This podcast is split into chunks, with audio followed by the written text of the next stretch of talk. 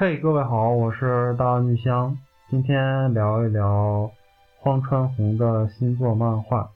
然后这个漫画呢，已经连载了很久了吧，然后国内目前也没有汉化组做它，可能之后也没有汉化组做。嗯，目前出了两卷，然后我是前段时间看了第一卷，然后想跟大家聊一聊这部漫画，它跟之前他的作品还有什么的有什么样的区别呢？首先讲一讲这部漫画，这漫画的漫画名字标题叫做《黄昏》，叫《塔索嘎雷诺茨盖》，塔索嘎雷诺茨盖，塔索嘎雷就是黄昏，黄昏的。茨盖，这个茨盖它是用片假名写的，然后茨盖在日语里面的呃中文是汉字是番，就是费了一番功夫的那个番，然后它在日语里面的那个意思呢是指一对儿、一双、一对儿这这种意思，然后所以我觉得这个标题可能叫做黄泉成双。就比较好一点，嗯，爱你味。然后它主要讲的故事是什么呢？嗯，就是在十多年前的一个叫做东村，东南西北的东东村，然后有一个 家庭诞下了一对双生子。这个双生子是一个一个男孩，一个女孩，一个龙凤胎。哥哥呢是在。晚上，就是他出生的时候是太阳日出之前，然后妹妹出生的时候是太阳升起之后，然后当时的村里人就传他们这两个人，两个人是什么？呃，他们两个人的出生是那种阴阳阴阳化开了阴阴阳的这样的这种邪特别邪乎的这种设定，然后。也没有讲村里人有没有对他们有什么歧视或偏见之类的，就是一个前提。然后第一话一上来就是男主他长大了十十多岁了，然后他上上山，平时靠什么砍柴为生。然后他们村里呢是一个特别呃那种封闭的那种小村子，然后平时也没有外人过来。然后他们村子呢，平时就是有外面的人进来，嗯、以物换物，还是这种以物换物的生活，非常非常原始。然后他的双胞胎妹妹呢，是被关到了一个牢里面，然后说是在这个牢里面要辛苦的工作。那么，但但大家也不知道他究竟在工作些什么事情。然后日子就很平静的开始了，然后突然之间，这个村子来了一堆入侵者。这个入侵者是一个戴着眼罩的一个女女孩子，然后和他的一些伙伴，然后直接把这个村就给屠了，就是杀掉了这个村里面除了小孩以外的所有的成年人。然后这个男主呢，他就想要去保护自己的妹妹嘛，然后他就往那个石牢牢里面那边开始跑，然后跑到那边之后，发现这个入侵的这个。呃，独眼女生已经把她的妹妹给弄死了，然后弄死之后呢，他又跟自己的跟跟这个男主说说，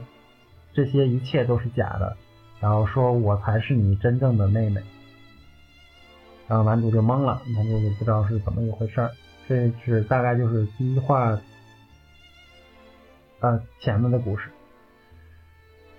然后之后呢？还真的就是这种男男主一出生就出生在贼窝的这种设定，目前来说是贼窝，当然感觉也并不是贼多，就是那么一说就是，啊、男主自以为自己很日常的生活呢，其实都是他村里面的法法老，呃，祭司的一个像一个巫婆一样的婆婆，村长、寨主这样的一个角色。所构建、所虚构出来的，包括他的那个妹妹，他那个所谓的在牢里面的那个妹妹，也是，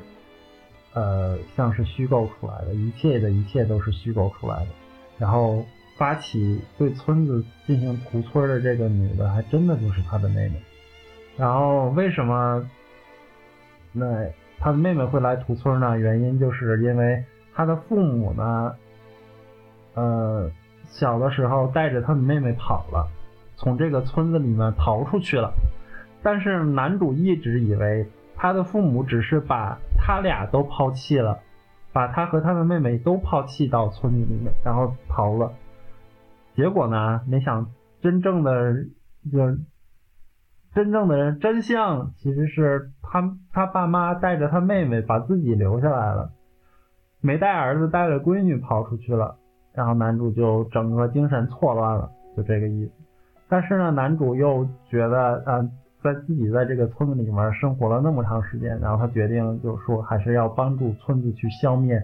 啊、去击败这些进来那个偷袭的那个人们。然后他就在一个神秘的一个过来商人，外村来的商人的指引下面，来到了他们村子的一个呃门口，门口上有两个石像，叫做左神和右神，是左右护法。然后他就是用自己的血召唤出来了左右护法。原来男主的身体里面一直那个隐藏着可以驱使这个左右两神的一个那个力量。然后这个左右两神就是，就是，就是冲开了这个石头的固桎梏啊，然后认那个男主成为了那个自己的主人。然后最后呢，因为敌方的那个那个敌方的那个进攻非常的猛烈，然后男主已经没有办法在村子里面待下去了，然后他就只能逃逃亡，逃到了离开了这个村子。然后当他离开这个村子的时候，发现自己的村子其实是一个与世隔绝的一个落后的村子。其实，在他们的村子之外，世界已经发展到了现代化科技，包括他们那些人入侵的时候，都是用的什么枪啊什么之类的这些东西，就是那种叫什么降维打击。然后他是一直以为自己生活在这个村子，然后导导致全全世界都是这个样子，因为他们从来没有出过这个村子的。然后他离开了这个村子，才发现除了除除了自己的村子之外呢，都是已经是一个非常现代化的一个世界了。然后男主要开始学习在这种现代社会如何生活，什么什么什么楼房啊、高楼大厦呀、汽车呀、手机啊这些东西。然后跟在这个商人的带领以及自己的左右神的保护之下呢，男主顺利离开了村子。然后但是呢，呃，妹妹他们就当时侵略村子的妹妹他们也是撤走了，因为跟男主打了一架，然后没打过我，然后就走了。然后男主就是想要搞清楚这一切，然后这是一方，然后。女主那方呢，就是想要救回自己的哥哥，这是另一方。然后我当时刚看这个漫画的时候呢，他给我的感觉就是男主一出生出生在了贼窝，然后并且被洗脑了。就是当你自以自以为的世界呢，全都是虚构的，然后自以为自己的妹妹呢，其实也是虚构的，然后外面的世界发生了什么样的变化，自己完全不知道。然后感觉被骗了那么多年，但是后来看着看着的话，还觉得果然这个村子肯定是存在着某种秘密，就是比如说这个村的这个婆婆那个村长，他为什么要去骗自己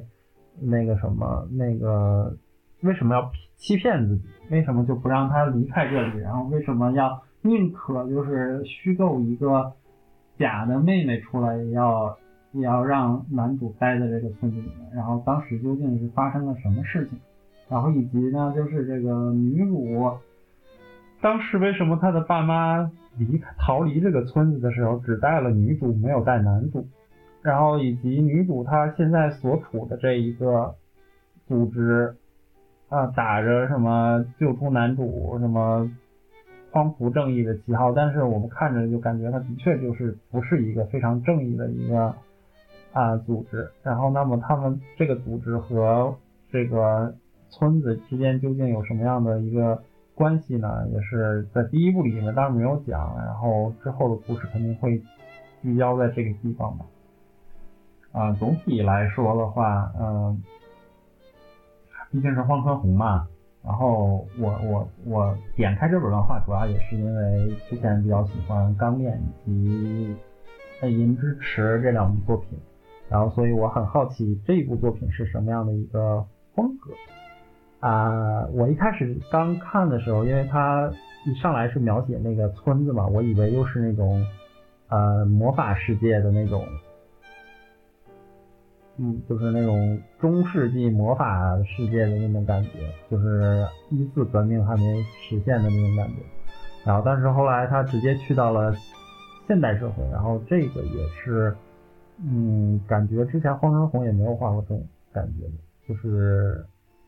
现代社会的超能力的这种感觉的作品，所以我还是比较期待后续的一个发展的。嗯，目前。世界观接触的比较，就是它展示的会比较少一些，但是啊、呃，它的设定我感觉有一个比较有意思的点，就是我们平时那种什么超能力能够召唤自己的使魔，哎，召唤自己的使魔的话，就要不就是一个，要不就是这个使魔有好多，比如说那个 Lucy，她有什么黄黄黄金十二宫的钥匙，能召唤好多好多这个。但是他这个世界观设死了，就是说每个人他如果是有能力，那么他召唤出来的都是一对儿，一对儿使魔。比如说男主是左右左神和右神两个神，然后其中袭击村子的一个人，他他他的那个使魔像召唤使一样的一个东西，在故事里面就叫做 sky，然后就是那个番字。然后是一个一一张嘴，一张能够就是吞食，就感觉像是那个吞食万物，就是那个钢炼里面贪婪一样的那种感觉。然后但是是一是两排牙，然后他的那个那个 sky 那个使魔应该就是上牙和下牙，上颚和下颚。然后女主的能力目前还没有公布。医院还没有公布，然后出现的一个另一个就是，啊、现代社会的帮助男主的一个，像一个所谓的正派组织里面的一个女女女成员，她的两个使者是一只猫和一只狗，是一只柴犬和一只一只猫，反正就是一只猫和一只狗。这里面感觉他们所有的那个目前出场的所有的，呃，那个使魔都是成对出现，然后基本上也都是一个雌性一个雄性，和这个日语这个番，Tsugai 这个它的那个含义还是比较贴近的，嗯。我如果猜测一下接下来的一个故事情节的话，我会觉得可能是啊，就是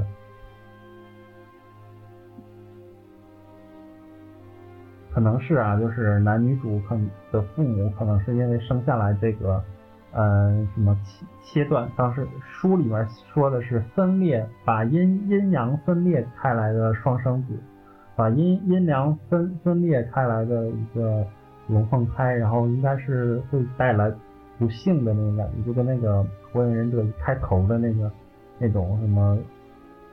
九尾什么什么的那个转世什么的那种感觉，应该是很很像。然后可能是男女主的父母遭到排挤，然后就逃走了。可能当时当天晚上发生了一些什么什么的事情，然后导致那个他的爸妈没有办法把男女主都带走。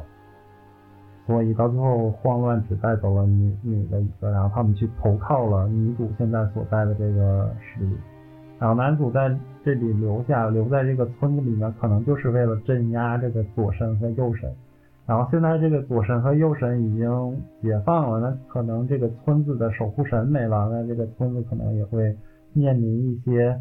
呃危险。那可能将来男主可能还要回到村子里面去。查明当时那一天晚那一天晚上究竟发生了什么事情吧。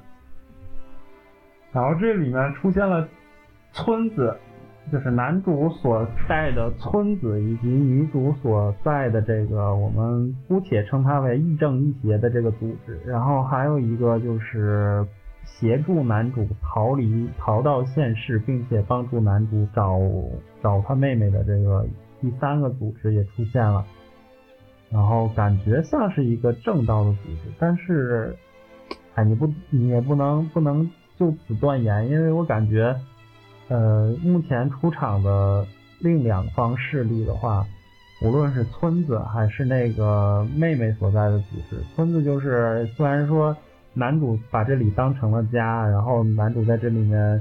什么度过了度过了日常的什么十好几年，但是毕竟骗了男主十好几年，宁可就是制造出来一个虚像，也要把男主留在这里，所以感觉他有既是。正义的又是邪恶的，然后，然后女主那一面的话也是，女主她说她只是为了找哥哥，为了把哥哥从这个村子里面救出去，然后，但是他屠了整整一个村子，他把一个村子的人全都杀掉了，所以我感觉就没得洗啊，就怎么着他做的这个事儿也是不对的，可能是因为那个，嗯、组织他的整个的思想思想，他整个的那个。观念是不太一样，或者是女主纯粹被洗脑了。但是看女主所在组织他们之间成员的互动的话，感觉也也还挺讨喜的。嗯，当然有一个人是真的是一看就是不是什么好东西。他的戏份不是特别多，我只看了第一卷。然后我讲讲他和。《钢之炼金术师》还有《银之匙》的区别吧。然后《钢之炼金术师》的话，无论怎么看啊，都是一部非常完美的作品。我比较喜欢《钢炼》的一个点的话，就是它始终聚焦在一个国家的事情，它不会像其他的那个呃漫画，然后一会儿这个国家，然后这会儿又去新的国家，然后。新大陆探索，然后又上到月球，然后下到什么这个面那面，什么整个大陆，什么这个王国那个王国异世界这种感觉，没有那么多事儿。他一上来就是集中在那个国土炼成的这个国家里面，然后他整一套的那个所有的故事都是牵扯到，呃，主线只有一个，就是我们的那个。那这叫什么来着？爱德华帮助他的弟弟找回身体这样一条线，然后只不过他在找身体的过程中经历了特别多的事儿，然后但是到最后又落回到了，就是他拯救了这个拯救了这个国家，然后让他的弟弟找回了身体，就就这样的一个，就可能他最后如果拯只是拯救了国家，然后。又没有什么联系，又找到了身体，感觉说不过去。但是他又很巧妙的安排成了，我牺牲了一部分力量，然后换来了我弟弟的身体，还打败了这个，就是还拯救了这个国家，就很妙的一个处理啊，是一个就之前网友有评价说，钢炼的这个整个的剧情是一个圆嘛，是个圆，无论它的分分支怎么怎么并进来的，怎么分出去的，然后到最后整体还是一个圆。然后这是一个点啊，钢炼第二个比较我比较欣赏的就是他对于从角色疯狂的榨干他的利用价值的这这种做法，嗯，因为很多这种连载超过连载时间特别长的这种漫画，呃，月刊还好，尤其是周刊的话，会登场很多很多的角色，然后这些角色。到最后根本没法写了，不可能说一篇章里面写二十多个角色，全都把他们的人设立起来。你就像那个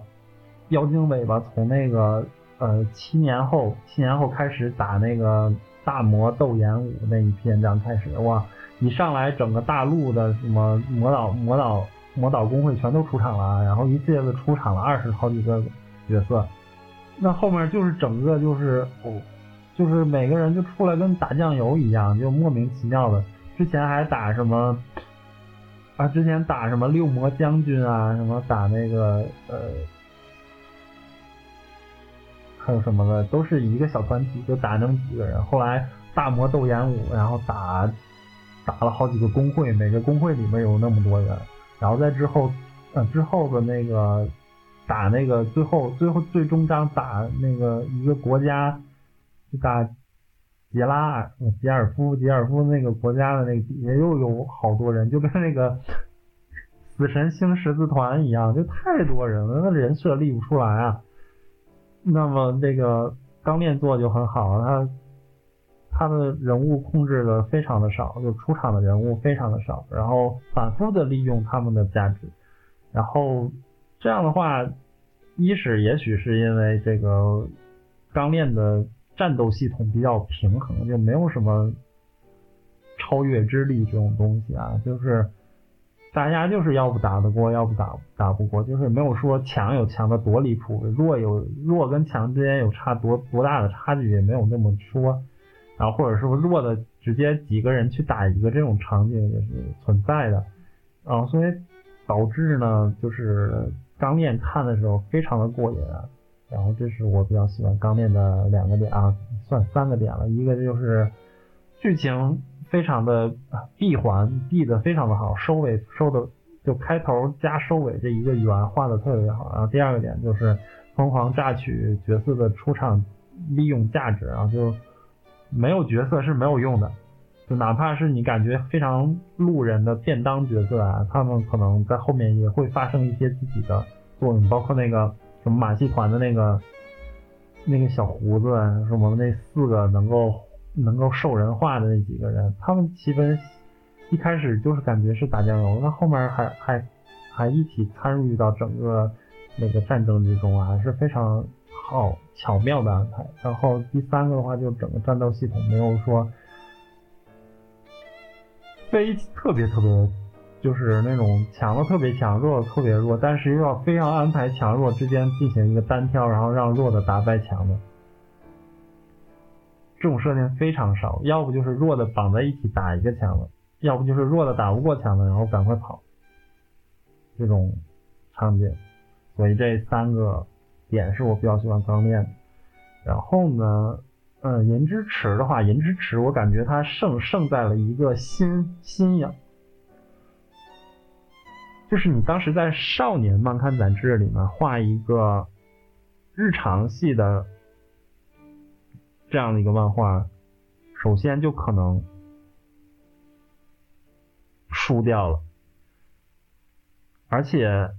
银之匙》我感觉它并不是算是一个搞笑的漫画，它不算，它不是搞笑漫画，它算是，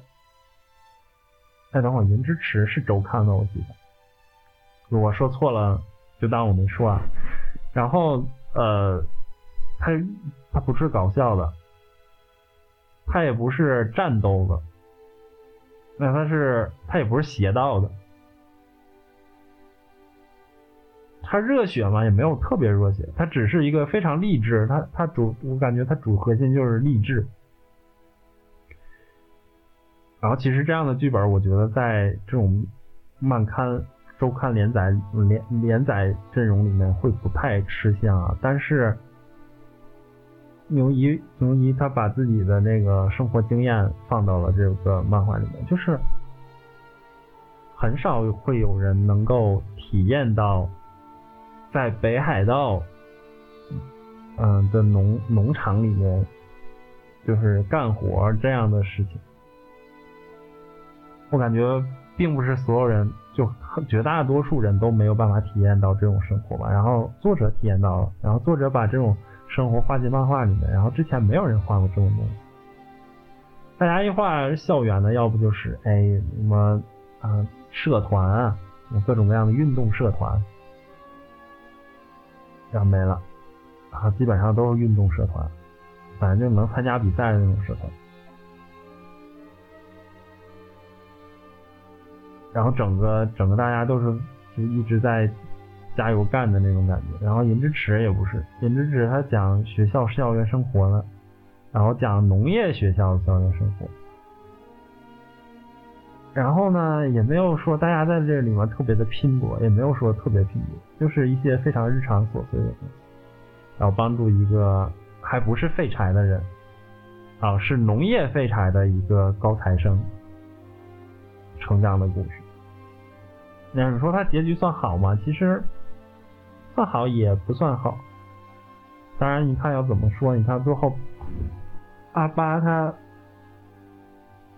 他高中都他是高中毕业之后的，然后直接就自己创业了。你说算好吗？也算好，也算成功。它里面每个人的结局嘛，就是不能说是最好的结局，也不能说是差的结局，但是是适合那个人的结局。这一点我还比较喜欢。比如说男二号，男二号中途直接辍学了，然后再再受到联系的话，就是他自己去那个嗯报补习班，决定考那个什么，然后之后最后呢，直接去了俄罗斯。呃，这种这种这种设定呢，就这种结局的安排呢是非常，我觉得是大非常大胆的。然后但是呢，效果非常的好。我觉得整体《银之匙》感觉对我给我带来的感觉呢，就是非常的新颖啊！我之前没看过这种东西，我之后可能也再也看不到这种漫画了的感觉。然后这个再说说他最近新在画的这个《黄昏成双》，我先翻译成这个。我的感觉呢，其实有一点点平淡，嗯、可能他给我带来的冲击力，就是第一话里面男主生活在一个岁月静好的一个战，嗯，那种古代小村落里面，突然之间来了入侵者，然后入侵者是持枪荷弹的，端着机关枪就出来把他们都扫了。这种反差带给我一种比较吸引我感，吸引我的感觉。然后呢，就是。嗯，第一话里面，在我感觉在刻意营造一种男，就是，就男主竟然被他们的村民，他最什么敬爱的，他最喜欢的村民骗了整整十十六七年的这种感觉。我感觉作者其实有意在放大这个这种感觉，然后让我我在看的过程中，我会在想，哎，难道这个村子其实是一个？贼窝嘛，是一个魔窟嘛，但是又在后面的剧情发展中，你会发现这这一点点那个感觉有点一点点在减弱，是因为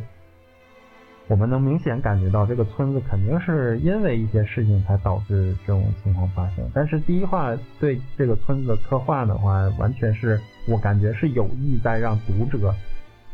觉得这个村子是有很大的问题的。这是第二个让我觉得呃有意思的点，然后第三个的话就是我觉得它这个设定还是很很好玩的，就是每个人的式神都是成双成对出现的，每个人的式神式神都是成双成对出现，包括男女主他也是一个龙凤胎，然后这里面因为那个日语的那个番那个 sky 它我感觉它有一个。记得它有一个含义是交尾，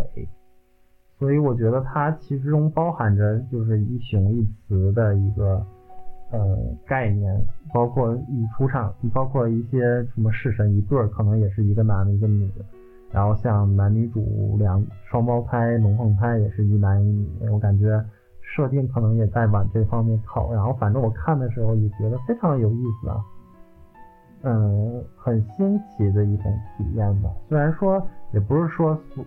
就是没没遇见过那种一个人能操控多个人的，